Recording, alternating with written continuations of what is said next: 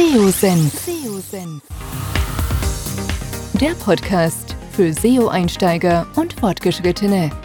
Wir zeigen dir, worauf es bei der Suchmaschinenoptimierung ankommt. Begrüßt mit mir euren Gastgeber Thomas Ottersbach. Auf geht's!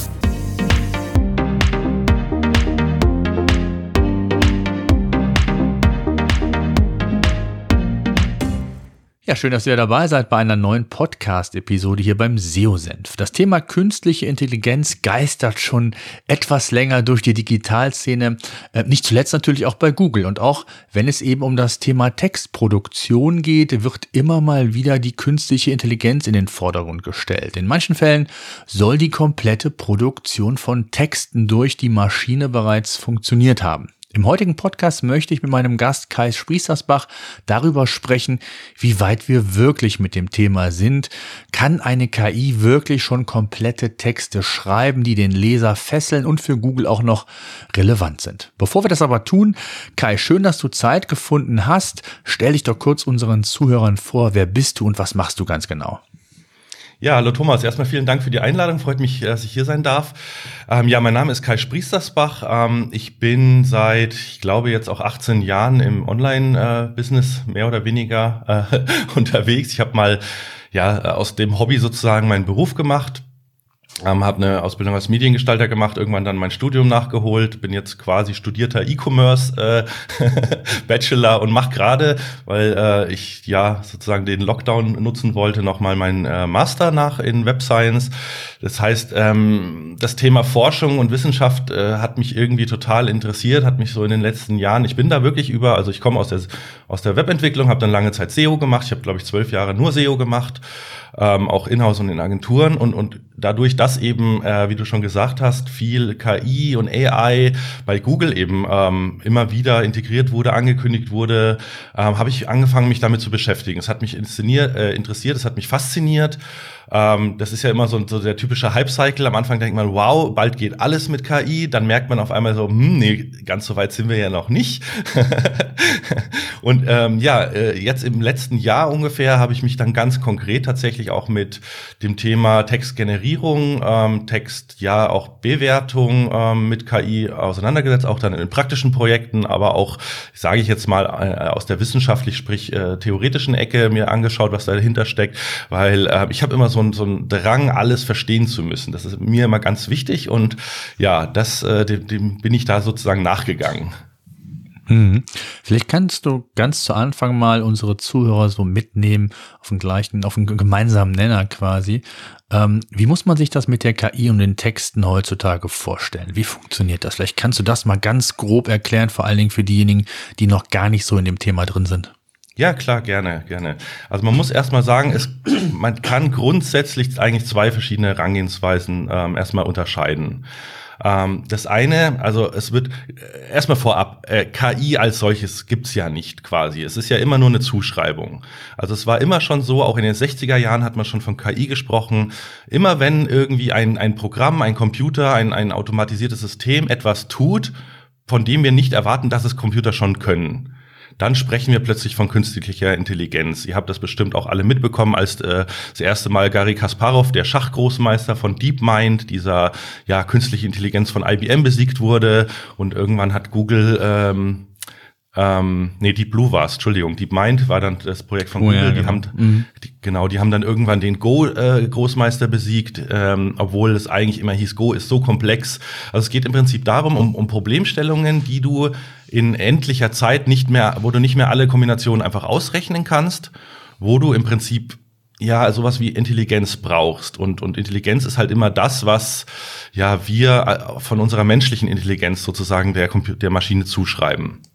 Ähm, es gibt dann, wie gesagt, wissenschaftlich ist es nochmal was ganz anderes. Es gibt da so den äh, Turing-Test ist zum Beispiel was, ähm, ob etwas Turing vollständig ist, aber auch, ob man merkt, wenn man mit einer KI spricht, ob es eine KI ist oder nicht und so weiter. Das will ich jetzt alles mal außen vor lassen. Ich, weil im Markt da draußen momentan jedes Tool gefühlt, was gerade beworben oder wird oder auf den Markt kommt, hat jetzt irgendeine Form von KI. Genau. Ähm, häufig ist es nur irgendeine if-Schleife, die irgendwie schlau A und B unterscheiden kann. Danke, dass du das sagst.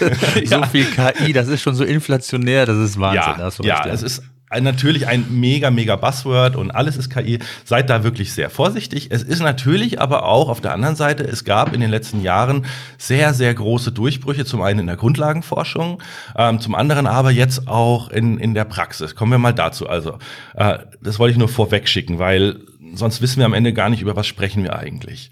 Ähm, und eine dieser Dinge, die eigentlich nichts mit KI zu tun haben, die aber auf dem Markt auch jetzt als KI-Textgenerierung eben präsentiert werden, das ist so die gute alte klassische regelbasierte Textgenerierung. Also eigentlich nichts, nichts anderes als ein, ein sehr intelligenter Textspinner. Das heißt, ich habe irgendeine Form von, von, ähm, von ja, vorgefertigten Sätzen, die muss auch ein, ein Mensch schreiben und dieser Mensch setzt dann für verschiedene Wörter ähm, Varianten oder Alternativen ein, also Synonyme, für, für ganze Sätze, für ganze Satzbestandteile.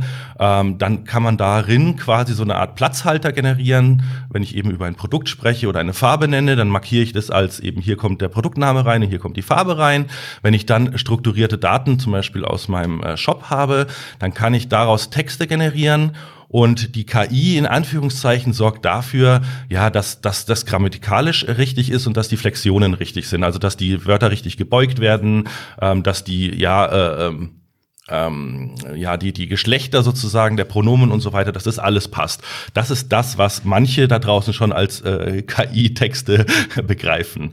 Das ähm, funktioniert sehr, sehr gut. Vor allem ähm, ist der, was an Output rauskommt, halt komplett vorhersagbar, weil nur das, was man in den Daten hat und das, was man in den Sätzen vorab definiert hat, kann auch verwendet werden. Das heißt, das macht für, äh, sage ich mal, wenn ich, wenn ich sehr, sehr, sehr viele immer wieder gleiche Texte brauche, wo sich einfach nur in Anführungszeichen Variablen ändern, weil ich das halt auf x tausend äh, Produkte oder was auch immer Gegenstände anwende, dann ist das eine wunderbare Herangehensweise. Ähm, davon komplett getrennt zu sehen, sind jetzt so diese ganz modernen Dinge. Ich werfe jetzt einfach mal das, den Begriff GPT-3 in den Raum. Ähm, das hat der eine oder andere vielleicht schon mal gehört. Das ist auch letztes und vorletztes Jahr durch die Presse gegangen als äh, die künstliche Intelligenz, die so gut ist, dass man sie auf keinen Fall veröffentlichen darf und die ist zu gefährlich, um sie zu veröffentlichen. Also das war noch beim Vorgänger GPT-2. Ähm, da hieß es von OpenAI, das ist diese Foundation, die auch unter anderem mit Elon Musk äh, gegründet wurde. Ja, äh, die, die, die haben gesagt, man kann damit eben so echt wirkende Fake News generieren. Wir können das Ding nicht einfach veröffentlichen. Und dann hat man dann irgendwie nichts mehr gehört und äh, ich weiß, dass einige SEOs dann versucht haben, so ein Ding nachzubauen und irgendwann äh, kam dann, ach ja, GPT-3 ist jetzt da und übrigens, wir machen eine kommerzielle API draus und Microsoft wird das Ding exklusiv für uns vermarkten. Und dann äh, ja, sind natürlich auch viele so, oh, okay, dann können wir das ja bald einsetzen. Ähm, und, und was dabei passiert ist, ganz eben anders als diese regelbasierten Texte, ähm, man, man füttert der KI also es ist ein hochkomplexes äh, Netzwerk, kann man sich ein bisschen vorstellen wie ein ganz kleines Gehirn. Es hat zwar ähm, ein paar Milliarden ähm, Knoten sozusagen, also so, man könnte sagen künstliche Neuronen wie im Gehirn, aber ein paar äh, Milliarden ist halt im Vergleich zu dem, was wir im Gehirn haben, halt quasi nichts. Ähm, und die sind auch nicht so komplex verschaltet wie in unserem Gehirn. Aber man kann die trainieren und da hat man sozusagen alles, was man irgendwie an Texten äh, in digitaler Form hatte, hat man einmal reingekippt. Und ähm, man, man macht das Training eben so, dass man immer ähm, einen Satz oder einen Satzbestandteil der Maschine gibt ähm, und dann sozusagen das nächste Wort äh, nicht mitliefert. Also das, das ja, man kriegt zum Beispiel sieben Wörter und das achte Wort ist dann einfach ausgestrichen. Und das macht man äh, Milliardenmal mit allen Texten, die man eben hat. Und dann lernt die Maschine vorherzusagen, welches das nächste Wort eben ist. Da bildet sich dann sozusagen die Struktur, die in diesen Texten steckt. Das sind zum einen dann natürlich auch grammatikalische Regeln, weil die natürlich, weil Texte grammatikalischen Regeln folgen, diese auch in dem Text abgebildet sind, bilden die sich sozusagen auch in der KI ab. Aber es bilden sich dann noch ganz andere Strukturen, wie zum Beispiel Vorurteile wenn in diesen Texten halt immer wieder bestimmte Vorurteile drin sind, ist auch ein ganz großes Feld in der KI-Forschung aktuell, wenn halt eben ähm, Ärzte immer Männer sind und, und Krankenschwestern sind immer Frauen zum Beispiel, dann lernt das die KI und wenn ich dann eben frage, äh, ähm, ja sozusagen, äh, welchen Namen ein Arzt hat, dann kommt da halt eher ein männlicher Name raus und, und so weiter. Also das äh, hat eben eben zwei Seiten immer wieder, es hat auch eben ganz viele Nachteile und viele Gefahren. Ach, aber im Grunde genommen sind die Netze mittlerweile so komplex, dass ich eben damit Texte generieren kann, die plausibel aussehen und plausibel klingen. Und das ist eigentlich dann auch schon die Einschränkung. Ihr hört es schon. Ähm, es muss nämlich mit der Realität gar nichts zu tun haben, weil dieses Netz hat nicht gelernt, es hat nicht Fakten gelernt, es ist nicht schlau geworden, es hat nicht sowas wie, es wurde zwar zum Beispiel mit der Wikipedia gefüttert, aber es merkt sich ja nicht jetzt irgendwie, wer Bill Gates ist und an welchem Tag der Geburtstag hatte oder sonstige Dinge, sondern es merkt sich nur, dass eben in Texten und in Sätzen, in denen das Wort Bill Gates vorkam, bestimmte andere Wörter mit bestimmten Wahrscheinlichkeiten auch vorgekommen sind. Mhm. Das heißt, eher Statistik, als dass da irgendwie auch, äh, ich sag mal, eine gewisse Intelligenz dahinter steckt, wenn man so will. Ne? Ja, das ist eben die Frage, was ist Intelligenz? Also wenn man, ja. wenn man, wenn man genau ist, wenn man mit Neurowissenschaftlern sich unterhält, ist unser Gehirn nichts anderes als Statistik. Es ist mhm. halt eben nur sehr, sehr, sehr komplexe, sehr ja, gute Statistik. Mhm. Also von daher ist der Ansatz ja auch gut, richtig und auch sehr interessant, aber vielleicht halt für echte Intelligenz noch nicht komplex genug. Mhm. Ja. Ja, absolut. Das heißt also, komplette Texte, würdest du auch sagen, ist ähm, ja, eigentlich nicht möglich in der Form, das komplett über KI zu sagen. Du hast es eben gesagt, es kann funktionieren, es können die äh, Sachzusammenhänge stimmen, aber es können auch falsche Daten, falsche Themen aneinandergereiht werden. Also ganz ohne, und da sind wir einfach noch nicht. Ich glaube, das, das muss man auch nochmal sagen. Du hast eben den GPT-3-Standard gesagt. Der Sprung von GPT-2 to 3, der war schon groß.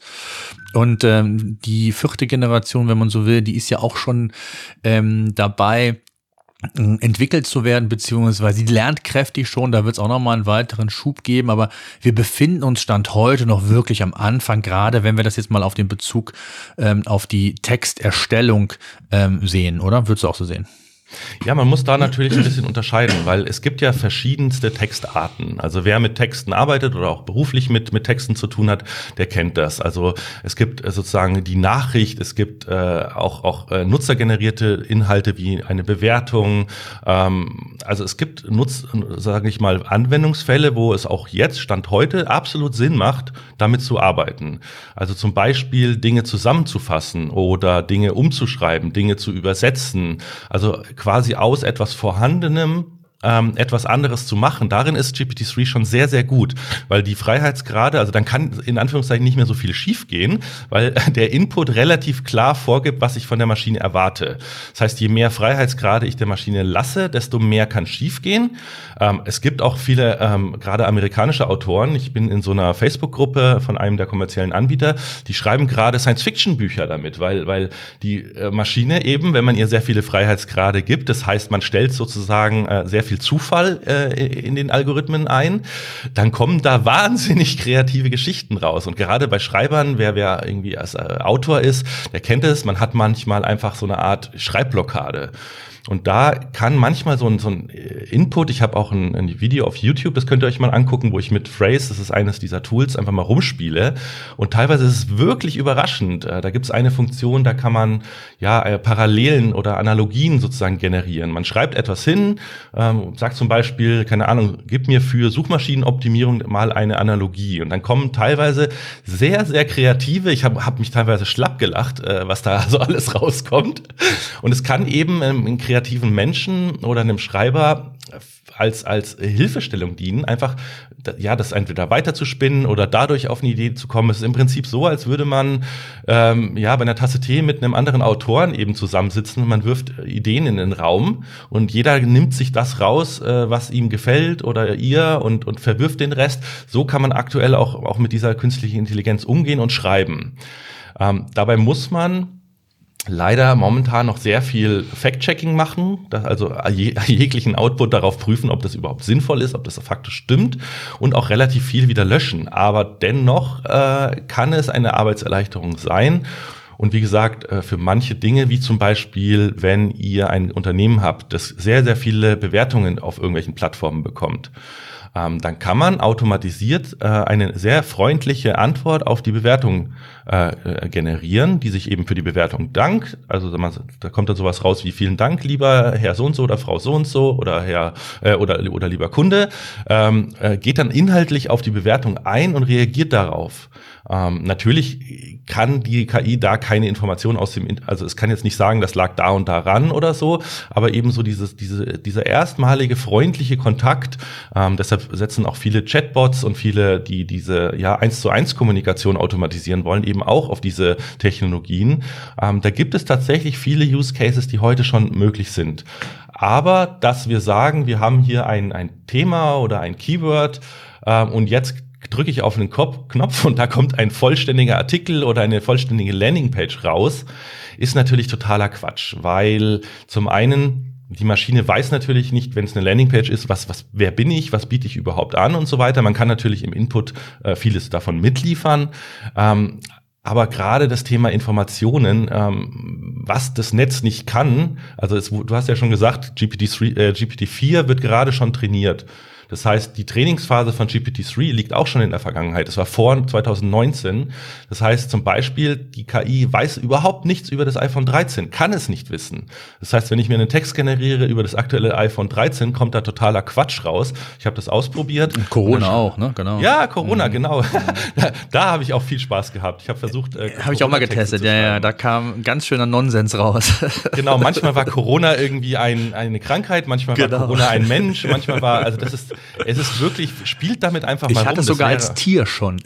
Oh, okay, auch geil. Kannte ich bisher noch nicht. Ja, nee, bin ich, bin ich völlig bei dir und ich glaube, das ist das, wo es mir auch drum geht. Also es wird ja viel, ich habe schon Artikel, ja, kompletter Text in, in, in mit, mit KI geschrieben und so weiter und ich glaube, man muss dann mal so ein bisschen auf dem Boden der Tatsachen bleiben und ich glaube, ich, ich kenne den einen oder anderen Journalisten mittlerweile, ich mhm. beschäftige mich auch schon seit einiger Zeit jetzt mit dem Thema, die nutzen wirklich ähm, KI, um Recherchen von komplexen Themen zumindest mal anzustoßen, das, was du gesagt mhm. hast.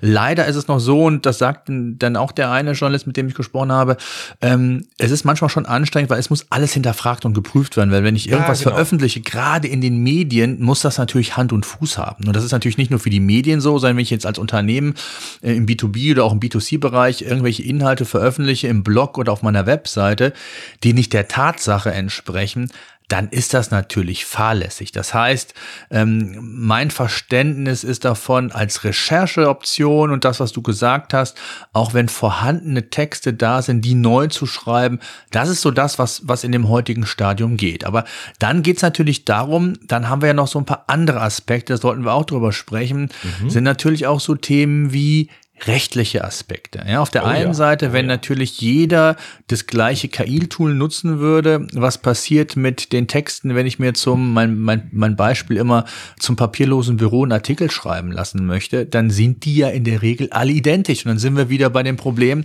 dass wir keine SEO-relevanten Inhalte haben. Duplicated Content hier zum Beispiel als Stichwort. Mhm. Ähm, das ist ja in der Regel dann auch ein Problem. So, und ähm, gerade auch so diese rechtliche Thematik, die ist ja auch noch nicht geklärt. Das ist ja auch noch ein ganz offenes Fenster, ähm, wenn es um Urheberrecht und so weiter geht. Was, was hast du da oder wie würdest du das einordnen?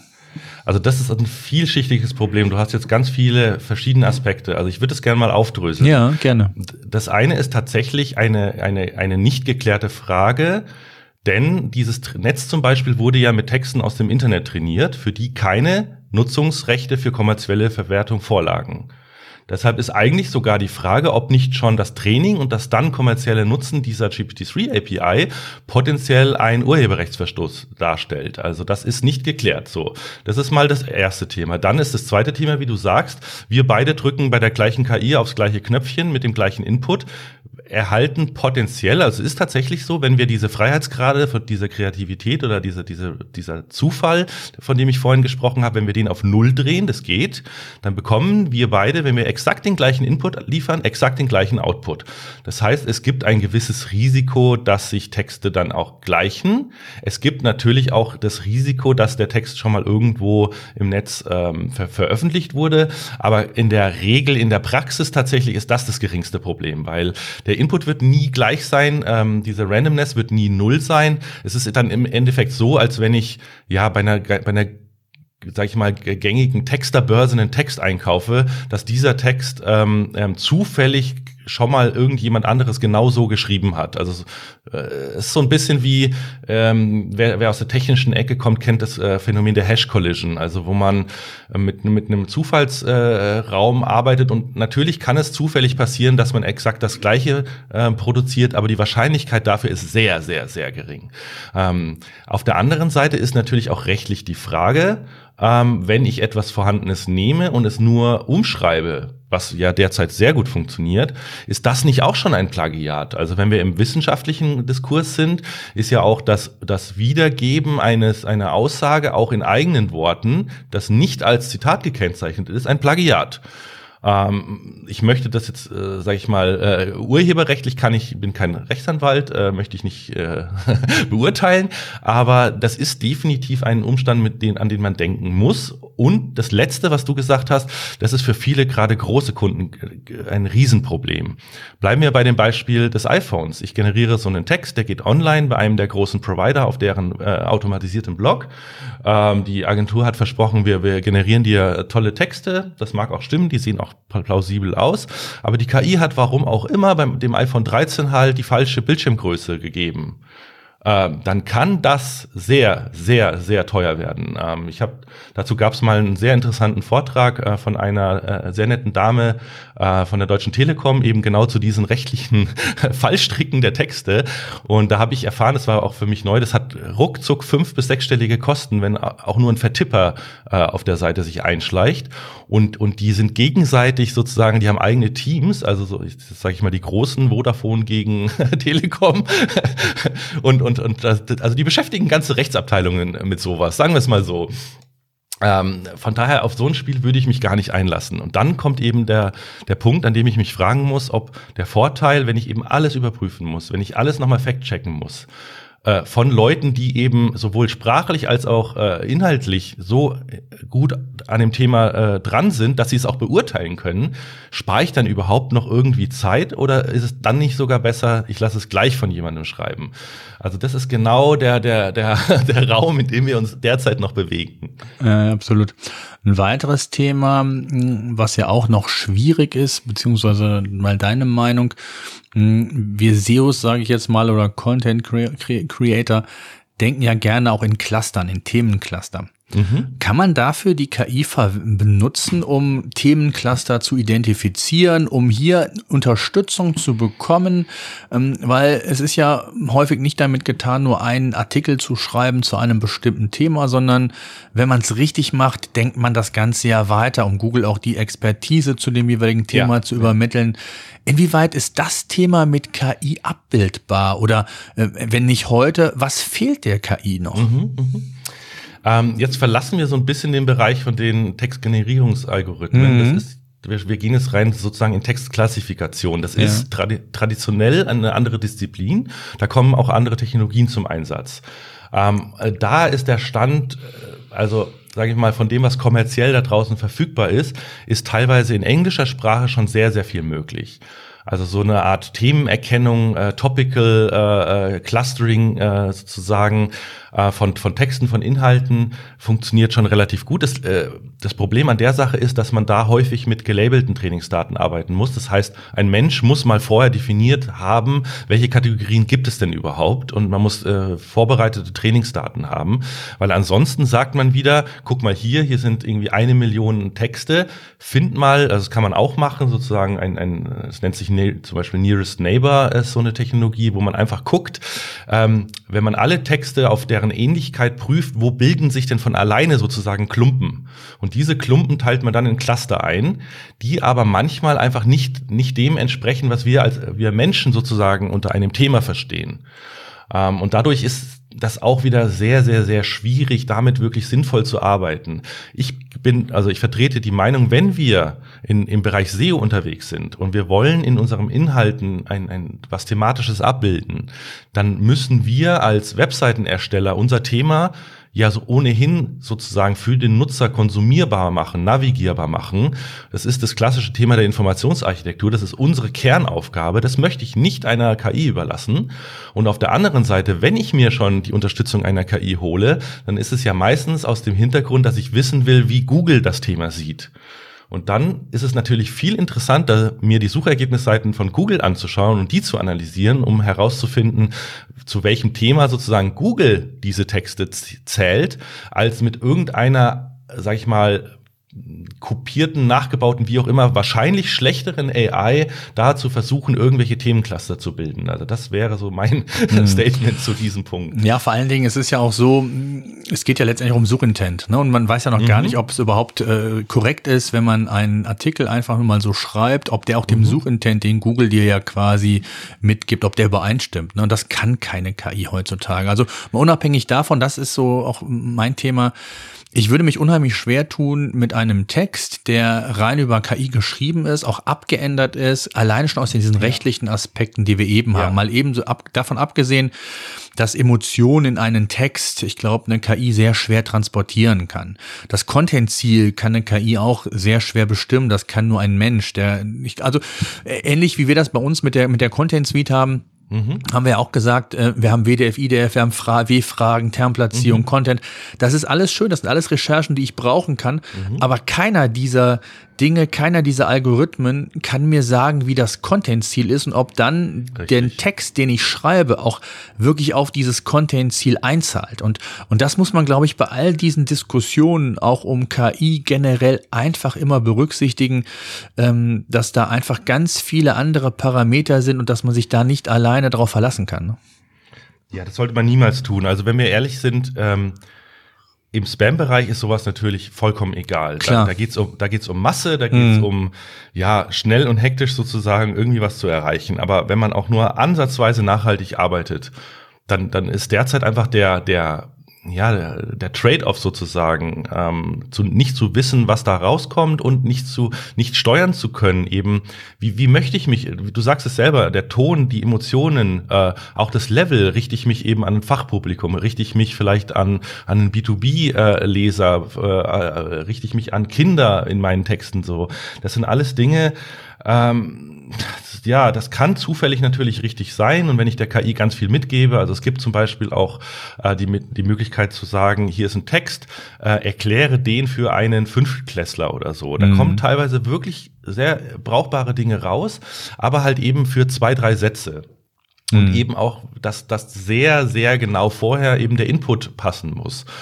Ähm, ja, aber wir sind weit davon entfernt. Also gerade dieses, dieses Thema der, wie du sagst, der, der, der Entscheidung, der Unternehmensentscheidung, die würde ich auf gar keinen Fall einer KI überlassen. Die, die müssen wir, also die beste, das beste neuronale Netz der Welt ist nach wie vor das menschliche Gehirn. Das ist einfach so. Das wird wahrscheinlich auch noch ein paar Jahre so bleiben, bis dann irgendwann mal vielleicht irgendeine künstliche Superintelligenz äh, entsteht. Ähm, ja, da, da kann man ja auch drüber streiten, ob das überhaupt passiert, wann das passiert, was danach passiert. Auch ein ganz interessantes Feld. Mhm. Aber das hat eben nichts mit der täglichen Arbeit hier und heute zu tun. Nee, nee, absolut. Was würdest du sagen? Du hast ja sehr viel getestet. Mhm. Und für welche Art von Text Texten kann man denn KI heute schon einsetzen, wenn man das mal in Anführungszeichen setzt. Also immer noch mhm. äh, vor Kontrolle, vor inhaltlicher Kontrolle. Du hast eben schon mal so zwei, drei Aspekte genannt, dass komplette Texte umgeschrieben werden können. Mhm. Ähm, das funktioniert, dass man bestimmte äh, Sätze mh, hm, vorschreibt oder vorgibt, wo die dann zu Ende formuliert werden. Ähm, was sind so die, die Themen, wo du sagst, das kann man heute guten Gewissens nutzen oder ist das noch gar nicht so? Doch, würde ich schon sagen. Also ich möchte jetzt mal das, das Thema Plagiate ausklammern. Also natürlich könnte man äh, gucken, wer rankt in den Top Ten und aus dem einfach mit der Umschreibefunktion sozusagen ein, ein de facto Plagiat erstellen. Ähm, das, das würde ich aus moralischen Gründen, rechtlich ist auch nochmal so ein Thema, aber würde ich persönlich aus moralischen Gründen schon mal gar nicht machen. Ähm, dennoch kann man natürlich ähm, ja äh, gewisse gewisse Funktionen nutzen, zum Beispiel DPA-Ticker-Meldungen. Da macht ja eine eine journalistische Redaktion häufig auch nichts anderes als die die Nachricht, die von DPA kommt, ein bisschen anders zu formulieren. Sowas lässt sich automatisieren.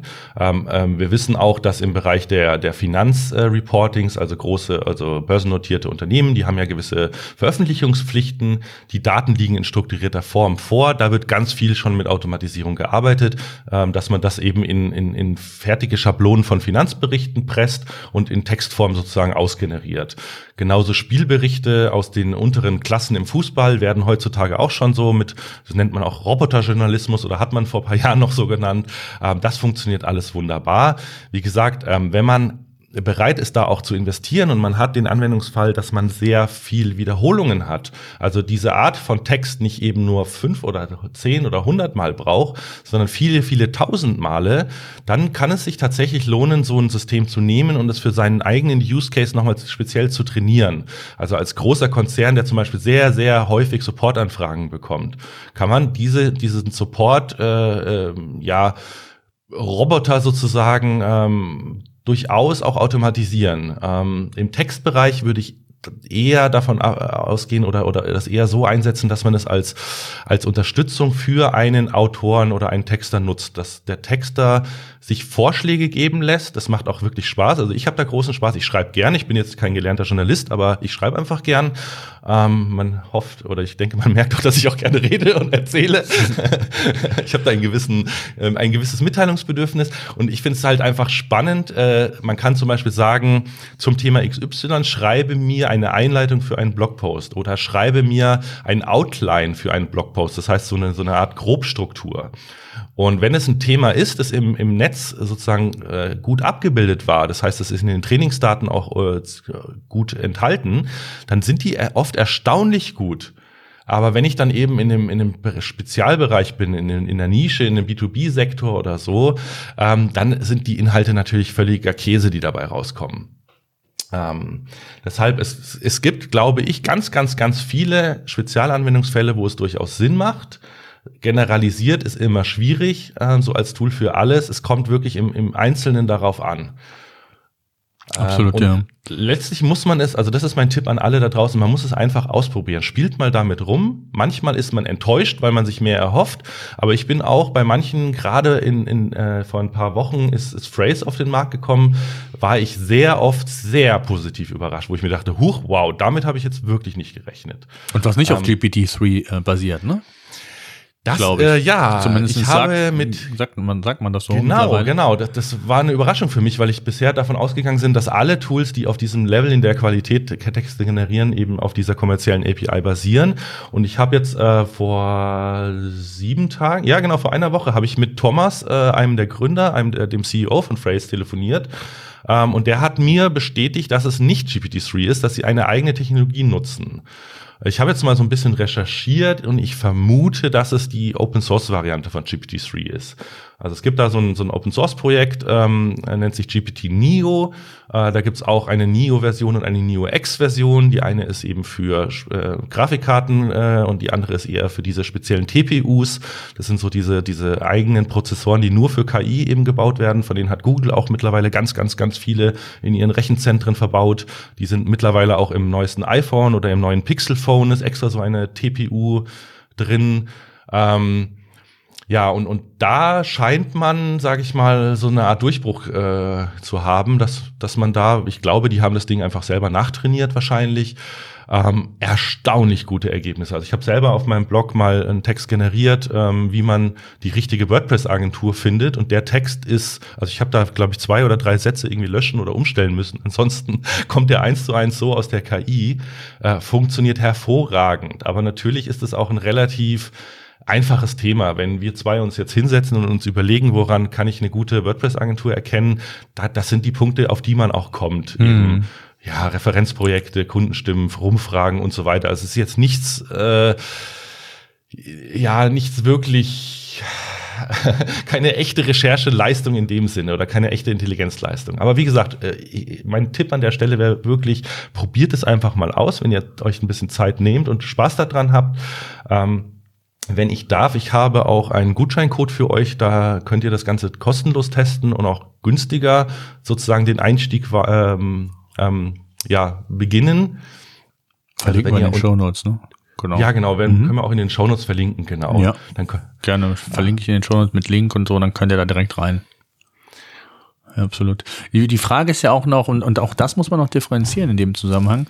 Mh, diese gesamten Geschichten OpenAI AI oder auch so mhm. generell dieses Thema ähm, KI, muss man schon noch sagen, funktioniert natürlich mit englischsprachigen Texten noch viel, viel besser zum Teil als mit deutschen ja. Texten. Ja. Aber umso erstaunlicher finde ich es dann, du hast ja mal selbst verschiedene Tools getestet, dass Phrase eines der Tools ist, die am besten auf die deutsche Sprache reagieren und Phrase ist ja auch kein deutscher Anbieter, ähm, dass dann die, die Textgenerierung auf Deutsch, gerade jetzt bei Phrase und nicht scheinbar bei dem GPT-3-Standard, dann noch sogar besser funktioniert. Und es soll ja auch in 2022 einen deutschen Anbieter geben. Die sind gerade mhm. dabei, mit Fördergeldern das Ganze zu forcieren. Ähm, wenn ich es richtig in Erinnerung habe, glaube ich, so für Q3 2022 wollen die mit einer eigenen Lösung an den Start gehen und dann wird sich vielleicht sogar nochmal, weil sich das dann komplett auch zunächst mal auf den deutschsprachigen Markt beruht, vielleicht nochmal so eine Art Quantensprung zeigen. Ne? Ja, die Frage ist halt eben, ob es große Sprünge sind oder ob wir genau. so eine iterative Verbesserung einfach ja. erleben werden. Vielleicht eher letzteres, ne? Ja. Und ich glaube auch, ja, mhm. weil sonst müsste sich ja grundsätzlich nochmal was an der, an der Grundlagenforschung ändern. Ja. Da passiert zwar auch eine ganze Menge, aber was jetzt absehbar ist, also ich glaube auch Phrase, das war ein Zufallstreffer. Ich habe den nämlich darauf angesprochen. Er selber, der eine der Gründer ist Spanier, die haben auch von Anfang an ähm, eben nicht nur auf den amerikanischen Markt hin optimiert. Deshalb glaube ich, die haben auch, also es gibt ja zum Beispiel auch Corp Corpora, die man nutzt nutzen kann, äh, wo alle europäischen Sprachen enthalten sind. Zum Beispiel von der UN oder auch von, dem, von der EU-Kommission. Da hat man häufig Dokumente, die von, von professionellen Übersetzern einfach in alle Amtssprachen der EU übersetzt wurden. Und, und ich nehme mal an, dass die sowas äh, verwendet haben, weil es auch kommerziell genutzt werden darf. Ähm, ist gemeinfrei, soweit ich weiß ähm, und, und dadurch in der Nische sozusagen der nicht englischen Sprachen derzeit der beste Anbieter sind. Aber der war selber positiv überrascht und dachte, oh, okay, dann wollte er von mir gleich mal wissen, wie groß denn der deutsche Markt überhaupt ist. Mhm. Das war ganz lustig. Also das hatten die selber gar nicht auf dem Schirm. Ähm, ja, äh, von daher, ich glaube schon, dass man, wenn man sich jetzt eben auch speziell auf den deutschen Markt spezialisiert, man auch auf Basis zum Beispiel von so einem Open Source Projekt und vielleicht ein paar eigener äh, Corpora, die man selber zusammenträgt oder lizenziert, vielleicht sogar eine, eine kleine deutsche, äh, einen deutschen Service aufbauen könnte. Oder man wartet eben, wie du sagst, äh, diese europäischen Projekte, es passiert da ganz viel. Mit Gaia X, glaube ich, wurde das gestartet. Die wollten ja auch so eine, so eine europäische, europäische Cloud bauen. Genau, Aleph ähm, Alpha ist das, was ich meinte, ne? Die, das soll auch Open Source werden. Genau. Also genau. Ähm, Aleph Alpha ist da, ich glaube, Winter 2022, irgendwie sowas, im drittes Quartal oder Winter 2022 ist ja nahezu gleich. Ähm, wollen die starten mit einer Open Source Lösung und, und äh, das dann weiter aufbauen? Also es gibt ja auch von in, in Asien, ne, der Wudao 2.0 oder wie der heißt, ähm, da gibt es ja auch äh, einiges. Also es gibt ja schon viele, die in dieses Thema investieren. Die Frage ja, ist wie immer, wie setzen die sich durch, mit welchen Sprachen, ähm, wie weit lassen die auch ähm, das ganze Open Source gehen. Du hast eben selber gesagt, es gibt da auch halt schon Grenzen, wo man auch mhm. Fake News, wo man das auch für kriminelle Dinge verwenden ja, kann. Ja. Das muss man halt alles unter, unter einem, unter diesem Schirm auch betrachten, wie das dann weitergeht, neben den rechtlichen Dingen, die wir auch eben schon besprochen haben. Also so 100 Prozent ist das einfach noch nicht. Ne? Nein, nein, deshalb, also ich betrachte das wirklich für mich momentan als, als, als Forschungsfeld. Es macht mir ja, total absolut. Spaß, es ist interessant. Äh, das, ja, es kommt natürlich auch, äh, weil ich auch da irgendwie ein Fable für habe, das in Artikelform wieder zu, ver sozusagen zu verwursten, mit was ich mich da beschäftige, mhm. äh, nutze ich das sozusagen schon in dem Sinne kommerziell, weil ich dann auch, äh, ich darf jetzt zum Beispiel in, in München im März auf der SMX einen Vortrag halten, eben genau darüber, in der Praxis, wo kann man es ganz konkret schon einsetzen. Da werden immer mehr Anwendungsfälle kommen. Aber es wird bis auf, äh, also ich behaupte, bis auf äh, die nächsten mindestens fünf bis zehn Jahre äh, keinen keinen Menschen irgendwo ersetzen, der nicht eine sehr, sehr stupide, wiederkehrende, langweilige Tätigkeit eben äh, bislang machen musste. Und wenn solche Jobs durch Maschinen ersetzt werden, dann bin ich eigentlich immer froh, wenn ich ehrlich bin. Es wäre schon super, wenn, ich darf man gar nicht so laut sagen, aber viele, äh, selbst Studierende, die sich bei, bei uns bewerben, mhm. die in den Bewerbungen schon ganz viele Rechtschreibfehler haben. Wenn das die KI schon korrigieren könnte, das wäre schon ein Traum. ja, das, das, dafür gibt's ja zum Beispiel auch schon, äh, schon sehr, sehr ausgereifte äh, Rechtschreibprüfungsalgorithmen. Also da ja, gibt's keine Ausrede mehr, dass man so, ja, sowas rausschickt. Immer wieder faszinierend, auf jeden Fall. Ja, das stimmt. Das heißt, du hast es eigentlich schon vorweggenommen. Glaubst du, dass wir in unmittelbarer Nähe, sage ich jetzt mal in einem Zeitfenster von drei bis fünf Jahren, wirklich auf KI-basierte Texte setzen können? Oder wird es eher das, was wir gesagt haben, ein unterstützendes Werkzeug, was immer exakter, immer besser wird mhm. und äh, was mir quasi zuarbeiten kann, aber nie, dass ich das 100 Prozent einsetzen kann? Ja, ich glaube, es ist wirklich eine Mischung. Also es wird Text, Textarten und Anwendungsfälle geben. Da funktioniert es jetzt schon, da wird es in Zukunft vielleicht funktionieren. Ähm, also ganz konkret aus A mach B sozusagen nach einem Schema. Und das Schema darf nicht zu komplex sein. Dann ist die AI oder die KI äh, wirklich in der Lage, einfach sehr viel Zeit zu sparen. Und mhm. es lohnt sich natürlich auch nur, wenn das eine wiederkehrende äh, Aufgabe ist. Aber, aber echten Research, also echte ja, sag ich mal, Inve Investigativjournalismus oder wirklich Fakten und Informationen zusammenzutragen aus den unterschiedlichsten Quellen, daraus äh, Schlüsse zu ziehen, Verbindungen herzustellen ähm, äh, oder auch Meinungen. Ich finde, also das ist was, davon lebt mein Blog äh, am allermeisten von Meinungsbeiträgen. Es bringt ja niemandem, wenn ich, wenn ich irgendwie schreibe, ja, es gibt keine Ahnung, äh, die und die WordPress-Plugins, guckt sie sich euch mal alle an oder die und die WordPress-Themes und guckt mal, wie hübsch die alle sind, sondern ähm, meine Artikel leben davon, dass ich mir die alle angeguckt habe und dass ich meine Meinung wiedergebe aus meiner Sicht, warum etwas gut und warum etwas schlecht ist oder für wen etwas geeignet ist und für wen etwas eben nicht geeignet ist und warum. Und, und da ist die KI meiner Meinung nach äh, noch sehr, sehr, sehr weit entfernt, weil dann sprechen wir von, von echter echtem Verständnis und, und all das, was da rauskommt, das sieht manchmal nach echtem Verständnis aus, aber das ist im Prinzip eigentlich nur zwingende Statistik. Hm. Und, und, und, was ja. würdest du denn sagen, was mir noch einfällt, ähm, weil ich auch noch spannend finde, so das Thema Voice oder Audio in Verbindung mhm. mit KI und in Verbindung mit, dass daraus Texte generiert werden. Glaubst du, dass das ein Szenario ist? Also gerade, dass wenn einem vielleicht sogar die Zeit fehlt, also da sind wir wieder bei diesem Werkzeug dann, mhm. ähm, zu sagen, oder ich denke an Rechtsanwälte, keine Ahnung, die sehr viel auch noch diktieren oder auch für die interne Kommunikation, wenn ein CEO irgendwie eine Botschaft an die, an die Belegschaft ähm, produziert, mitteilt, vielleicht als Podcast, das dann noch gleichzeitig über die KI sauber äh, formulieren zu lassen, vielleicht noch ergänzend mit Material Material, wenn es, du hast es ja mhm, selber mhm. gesagt, wenn schon Daten, Fakten aus dem Unternehmen vorliegen, das zu ergänzen, kann das ein Szenario sein? Also das Thema ähm, Speech to Text, also aus gesprochenem Wort irgendwie Texte zu machen, das ist, würde ich fast, fast sagen, gelöst. Da ja, ja, aber ja da so diesen, diesen Intelligenzfaktor in Anführungszeichen noch anzureichern, also ich, ich, ich projiziere es jetzt mal oder spinne jetzt mal mhm. laut in, in, in die interne Unternehmenskommunikation. Ne? Und dass man ja. das noch ergänzt durch bestimmte andere Themen, die dann aufgegriffen werden können und dass daraus dann so das, das, das Holistischere wird vielleicht sogar. Ah, würde ich, glaube ich, derzeit noch sagen, sehr schwierig, weil gerade wenn wir von internen Wissensmanagementsystemen oder sonstiger interner Kommunikation sprechen, dann hat man in der Regel es nicht mit Big Data zu tun. Da hat man vielleicht ein paar hundert irgendwie Artikel und so weiter. Und, und auf diesen, auf diesen Größenordnungen kann man auch gar nicht so ein System sinnvoll trainieren. Das ist eben genau das Problem, wenn, wenn wir mit diesen, diesen, ähm, ja, unsupervised Learning sagt man da, also quasi, wenn man der Maschine nicht sagt, guck mal hier das, das ist das, sondern man es selbst äh, Muster und Strukturen äh, erkennen und, und entdecken lässt, dann funktioniert es nur, wenn man sehr, sehr, sehr viele Daten hat. Ähm, das heißt, es wäre im Prinzip so, also das ist, das, das geht über das, nicht über das hinaus, was wir jetzt schon haben auf Webseiten. Ich schreibe einen Artikel und, und mein Blog-System, mein Content-Management-System schlägt mir die vier Artikel vor, die dazu passen könnten. Mhm. Und dafür brauche ich keine KI. Also ja, da ist KI nicht besser als ja. ein einfaches äh, Schlüsselwort. Also da schmeißt du TF-IDF drauf, bekommst die wichtigsten Wörter äh, und bist viel besser und schneller vor allem, viel effizienter, als da mit KI drauf zu, drauf zu kloppen. Ja, sehe ich tatsächlich nicht. Ähm, was interessant ist, ähm, ich habe damit auch experimentiert, äh, du machst dir selber einen Podcast, Podcast-Transkripte sind ja ein ganz großes Thema.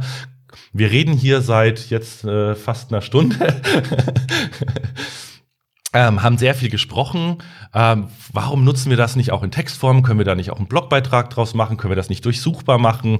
Das sind Szenarien, da wird es dann wieder spannend. Weil wenn ich das einfach nur transkribiere, dann ist das gesprochene Wort ja natürlich nicht so wie das geschriebene. Also ich rede hier gerade ohne Punkt und Komma.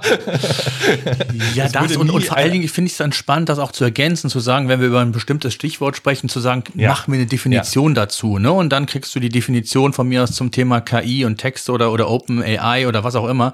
Das ist ja dann eigentlich spannend, das dann nochmal ergänzend zu einem Medium nochmal aufzublähen, quasi. Ne?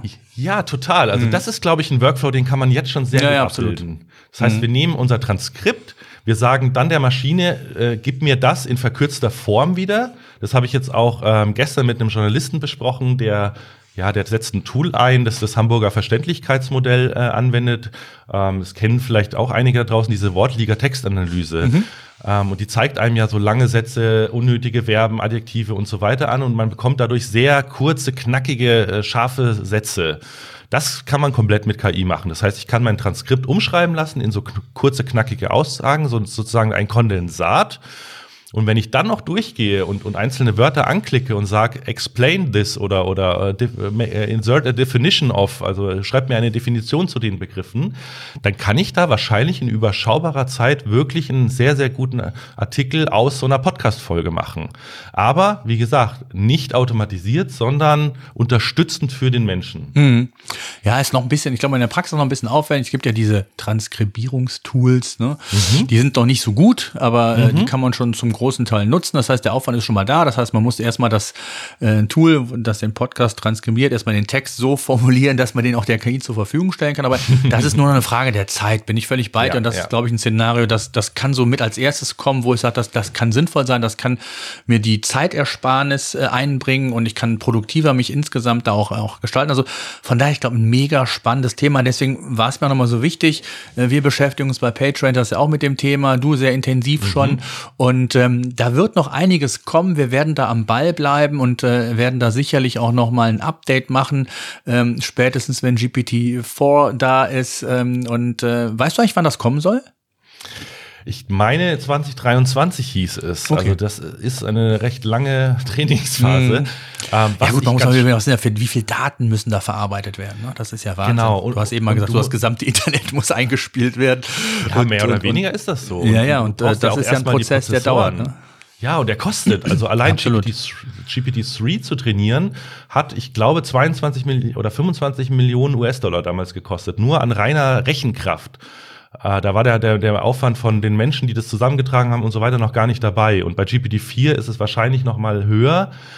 Äh, Gerade deshalb umso wichtiger finde ich sind die Open Source Projekte, weil äh, es, es soll letztlich als Technologie meiner Meinung nach jeder Mann und jeder Frau zur Verfügung stehen. Und wenn, wenn das in der Hand von einer Unternehmung liegt, die halt eben einmal dieses Geld investiert hat und dann sagt, äh, ja, du kannst es nutzen, aber du musst jetzt erstmal blechen, äh, immer schwierig. Ähm, eine Sache noch, ähm, was tatsächlich nochmal ein, ein echter Gamechanger wird, ab, auf absehbare Zeit, ist was, was Google jetzt schon einsetzt.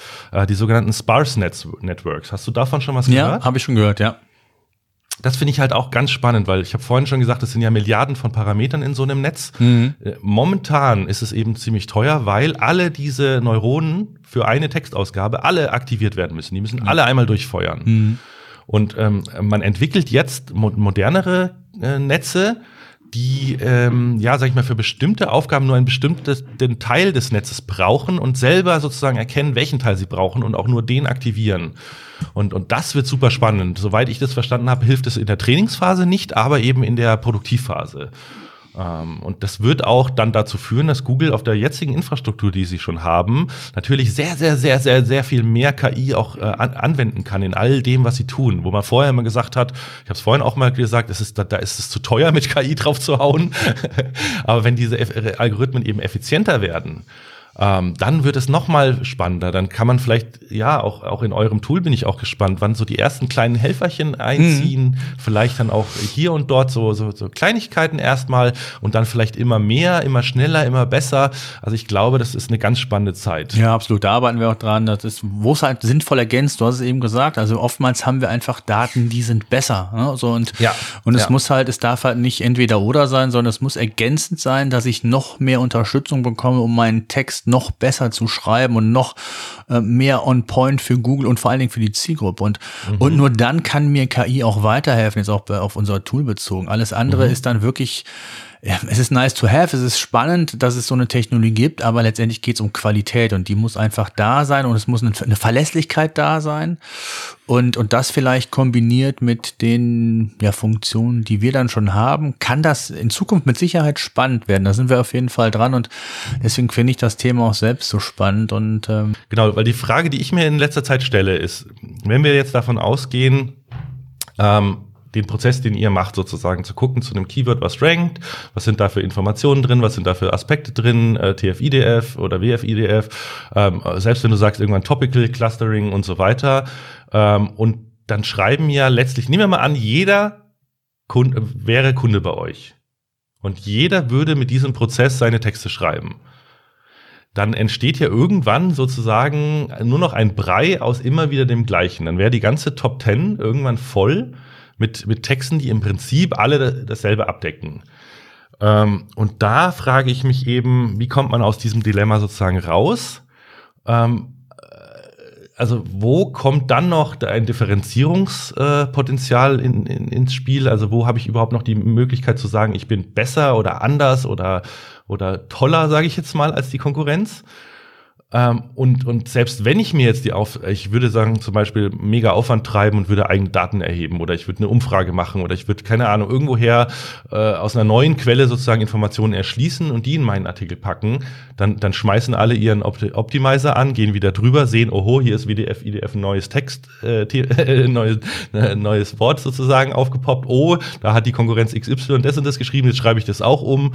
So, also es ist ja dann irgendwie so ein, so ein ja, äh, Einheitsbrei, der dann Ja, das ist ja das, was ich sagte, ne? dass du dann irgendwo, wenn du die gleichen Tools nutzt äh, und du nutzt ausschließlich KI, dann hast du einfach ein Problem irgendwann. Mhm. Und ich glaube, das sind viele Faktoren. Deswegen sind wir natürlich auch sehr vorsichtig mit dem Thema. Wir testen zwar schon in-house viel jetzt mhm. mittlerweile, aber äh, es muss halt ein ergänzender Schritt sein, was Recherche, Vorbereitung angeht. Mehr mhm. sehe ich da noch nicht in Zukunft, denn äh, klar kann man sich differenzieren, was Textlänge, Textinhalt, also wie ausführlich oder holistisch das, ich das habe. Mhm. Da nicht, dadurch, dass nicht nur Text eine Rolle spielt, kann ich mich natürlich auch noch differenzieren über andere Medien wie Bild, Video und so. Mhm. Aber mhm. grundsätzlich ist natürlich Text schon die Basis und genau wie du gesagt hast, irgendwann besteht die Gefahr, dass man dann irgendwo gleich ist. Und deswegen sagte ich ja auch, Emotionen Emotionen, das, was man so liefert, das kann man halt nicht über eine KI steuern. Und deswegen sehe ich das auch auf absehbarer Zeit nicht, dass wir per Knopfdruck mhm. irgendwie Texte geben, sondern eher, dass man sagt, ich gebe so zwei, drei Sätze vor, die vielleicht schon differenziert sind und wo dann die KI versucht, ähm, auf Basis dieser Informationen mir weiterzuhelfen. Ähm, und dann muss das immer, und das ist dann, glaube ich, so auch das Szenario, was man dann verstärkter einsetzen muss, muss das eigentlich immer über ein Duplicate Content Checker gegengeprüft werden. Weil äh, wenn ich dann irgendwann das Stadium habe, wo äh, ich verschiedene andere habe, die das gleich, gleiche formuliert haben, dann bin ich raus bei Google und dann funktioniert das Thema eben nicht mehr. Und deswegen bin ich eher so das, was ich meinte, ähm, dabei zu sagen, was sind so weitere kreative Ideen, was mhm. W-Fragen angeht, was sind mhm. weitere kreative Ideen, was, was äh, Subthemen angeht, ne? Stichwort Themencluster, wie kann mhm. ich das ergänzen? Also da sehe ich das erst zumindest im ersten Schritt so, dass das ergänzende Werkzeuge sind für den Textbau. Aber jetzt selbst für die Textentwicklung sehe ich mhm. das eigentlich nicht. Aber nehmen wir mal an, wir klammern jetzt mal KI komplett außen vor. Also mhm. alle arbeiten sozusagen nach dem Prozess und, und, und bauen holistische Seiten, weil ich habe mich, also ich will konkret auf eine Frage hinaus. Mhm. Kann es in der Zukunft ein, ein Ranking-Faktor oder ein Ranking-Vorteil sein, wenn man eben nicht alle Informationen auf seiner Seite wiedergibt, sondern eben selektiv ganz klar und ganz kompakt dem Nutzer konkret weiterhilft und um also quasi, weil wir haben im Moment, äh, wir wissen das seit dem Content Shock, das war ja auch so ein Thema, was durch die Medien gegangen ist. Äh, also wir kommen an alle Informationen. Das ist nicht das Problem. Das Problem ist eigentlich die Filterung und die Aufbereitung. Also kann es sozusagen sich sogar lohnen, äh, darauf stärker zu achten, knackig zu schreiben, schnell auf den Punkt zu kommen und etwas äh, in, in einer Form aufzuarbeiten, wie es sonst eben noch keiner hat, um nicht mehr zu sagen wie die anderen, aber es eben ja pointierter. vielleicht prägnanter, ja mhm. genau. Mhm.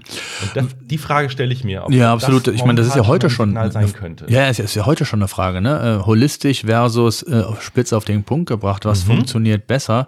Mhm. Ähm, auch da gibt's ja kontroverse Diskussionen und es hängt, genau. glaube ich, auch von von der Branche ab. Grüße an Marco Jank äh, an der Stelle.